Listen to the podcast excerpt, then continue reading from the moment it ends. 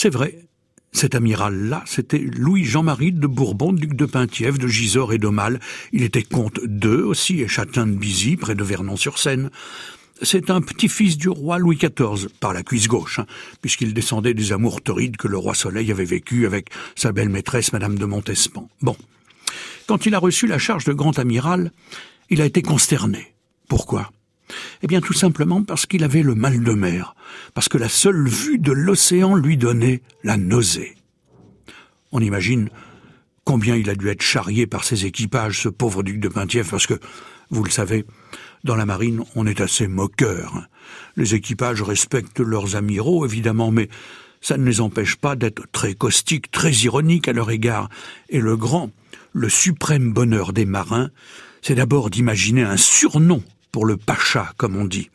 Et ils s'en donnent à cœur joie parce que, comme la marine est considérée dans certaines familles comme la carrière aristocratique par excellence, eh bien on trouve beaucoup de noms à particules, à tiroirs, qui constituent la cible idéale pour les moqueurs. C'est ainsi par exemple que l'amiral Mola du Jourdain a rapidement été surnommé Crachat du Nil, que Burin des Rosiers est devenu Bédane des Églantines, que M. Roumain de la Touche est devenu le bulgare de la mêlée, que M. de la Forêt d'Yvonne est devenu M. Dubois d'Henriette, et c'est sans compter avec Thierry d'Argentlieu, que l'on a très vite surnommé Tien-Lieu d'Argenterie, avec l'amiral Decou, qui est devenu Pan Pan pour ses équipages, avec Monsieur de Citiveau, qui a très vite été surnommé Cinq Gros Bœufs, avec Beaufort, que l'on appelait Nini, parce que ni beau ni fort, l'amiral Chomeil, on ne le connaissait que sous le nom de le Tché.